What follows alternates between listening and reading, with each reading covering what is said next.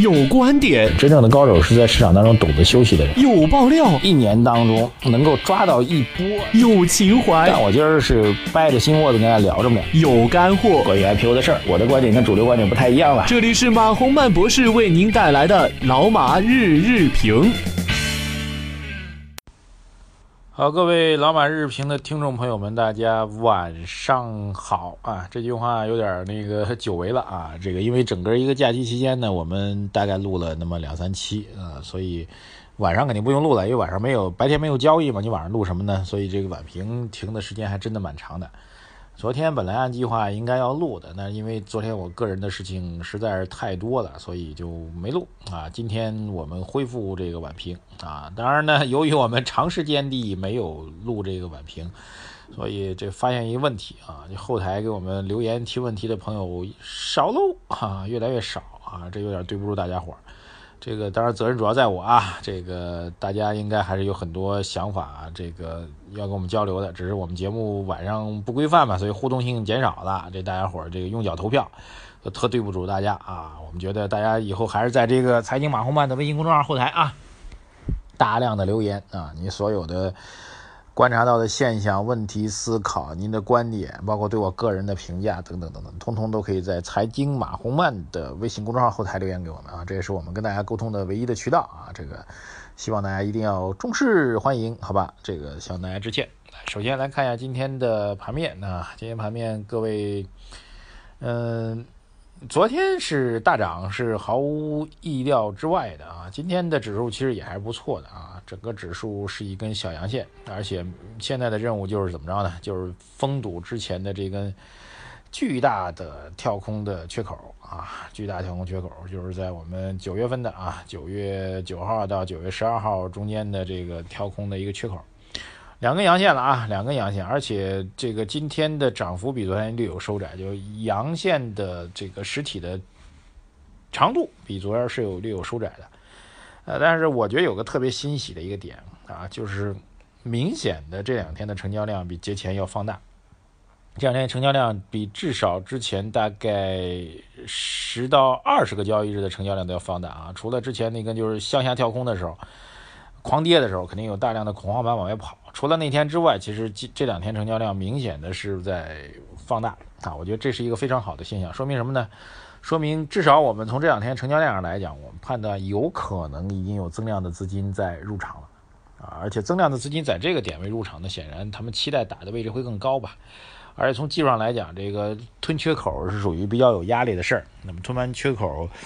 这个缺口实际上是一种，其实缺口就是说明当初有一个恐慌事件嘛，恐慌事件导致大家这个心态全乱了，往下跌嘛，所以就就出现一个缺口。所以你要填补这缺口，说白了，它不是一个呃简单的上涨啊，这个反弹啊这样一种概念，它更多的是对心理上的修复。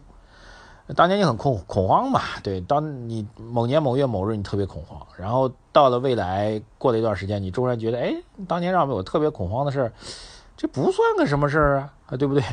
所以所谓的补缺口，它绝不是一个简单的上涨，它是对之前的这种恐慌的心态情绪的一个修正啊，我觉得这才是最重要的。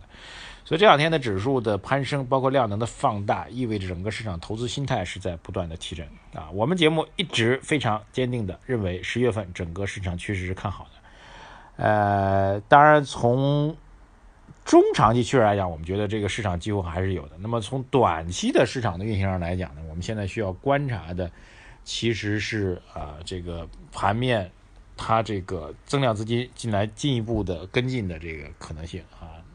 然后很多朋友在问说，你天天说这个市场会走好，那么呃，这个市场走好的这个基础会在什么时候呢？呃，或者说我们的目标会在什么时候啊？我个人觉得可以，还是可以提一些目标的啊。提一些目标就是可以大家可以关注到的，呃，这个我们如果非要提一个目标的话，我觉得这个。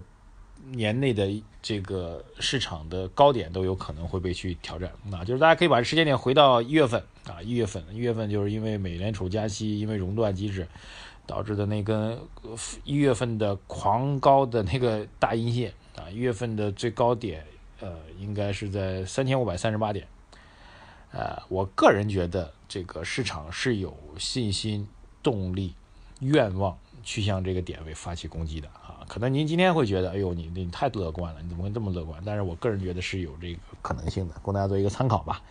至于理由，已经跟大家讲无数遍了，我们也就不重复了，好不好？这其实主要来自于经济基本面啊，来自于政策维稳等等等等各方面。好，来看一下网友的互动啊。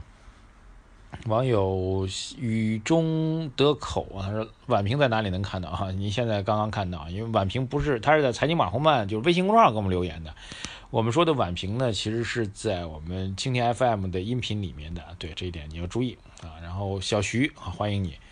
网友云卷云舒他说，我对马博士最近提到的到日本东京投资购房挺感兴趣，怎么联系到你们啊？这个大家因为是我在老马饭局当中提到的，是我们那个订阅节目当中提到的。啊，确实有一些朋友在后台给我们留言啊。我想这个，如果各位对去日本东京投资购房有兴趣的话，可以继续留言给我们啊，然后可以留下您的联系方式吧。啊，我们这个啊安排一些信息沟通啊，我们这个帮助大家啊来参与这个相关的项目，最起码您可以去考察和研究，对吧？网友任登坤、莫妮卡啊，这个李坤。竹峰生之微末，欢迎大家。然后皓月繁星，他说股票推荐在哪里？在我们微信公众号的二条，就是我们叫做“一家之言”啊，奇异的异，那个“一家之言”就是我们每天推荐的这个股票啊，供您做一个参考啊。我们的九零后小股神，据说最近还是比较生猛的啊。网友 Steven 他说：“老马在吗？啊，你有什么问题吗？”这个比较有价值的一个问题是这样的啊，向日葵他说希望解读一下。五部委发文允许农村进城的落户人员有偿转让宅基地的问题。农民第一，他说农民城市人能去农村买房了吗？第二，这事儿对经济对生活有影响吗？啊，这个回答你两个问题吧。就第一个，城市人当然不能够去农村买房了。宅基地是属于典型的中国的土地有两块属性啊，一块呢就是我们这个城市土地，这属于国家所有的；然后就是农村的土地属于集体所有的。呃，农村集集体土地所有，前提呢是就必须你的户口是在农村的啊，所以只有本村的人啊，在这个集体的名单当中的人才能够购买这些宅基地。所谓的流转，它不是严格意义上的纯市场化的流转啊。当然，这个有它的好处，有它的坏处了。坏处显然就是流动性不足了。好处呢，就是避免中国出现大地主，对不对？如果所有的农地都可以流转，然后是个人都可以去买的话，那中国有可能会诞生大庄园、大地主，对不对？这个跟我们的政体又有所不同。有没有市场影响啊？这政策其实主要目的是鼓励农民到城里去生活、就业、落户的。所以从这意义上来讲，我倒觉得影响有，但不宜高估啊。为什么呢？其实我们。李克强同志担任总理以来，其实上任最早时候推的政策就是城镇化的政策。但最近这两年其实提的少了，这两年提的是互联网加，提的是大众创业、万众创新。啊，为什么提的少的呢？就是要解决农村农口人口批量到城市就业的问题，难度是比较大的啊。呃，涉及到这个三四线城市，特别是四线到五线这些县城啊、乡镇啊，这个。基础设施啊，保障啊，吸引力不足的问题，也涉及到农民刚刚到城里来，这个基本落户资金不足的问题啊。其实这个政策的目的就是希望解决农民刚到城里来啊，落户资金不足的问题。你把家里的宅基地卖掉嘛，对不对？卖掉之后呢，您不就可以有一笔这个安家费了嘛？到城里来，但是我觉得这种概率不是很大，而且它还是一城一策啊，或者说各个地方是不一样的。有个有些地方乡镇啊，小的县城，你放开城市户口，甚至农民都不要。嗯，但是大的城市是坚决不能够放开的，对，所以我觉得它有影响吧，它最起码是一个积极性的政策啊，盘活我们的农村户口，打破城市和农村之间的户口的藩篱啊。但是你说立竿见影的把城镇化实现了，颠覆了城市和农村的这个经济增长的这个模式，我觉得也不至于，好不好？谢谢大家，今天就先聊到这里啊，明后天我们继续观察成交量和趋势的配合。啊，当然，短期的震荡不重要。我觉得整个观察本周吧，观察本周，各位就应该能够看到啊，到底有没有增量资金，市场的心态是不是真的恢复了？我个人依然是坚定的看多。好，谢谢大家，感谢收听啊，关注我们的微信公众号“财经马红漫”，然后留言才能够听到我们晚评当中跟您的互动。谢谢大家，再见。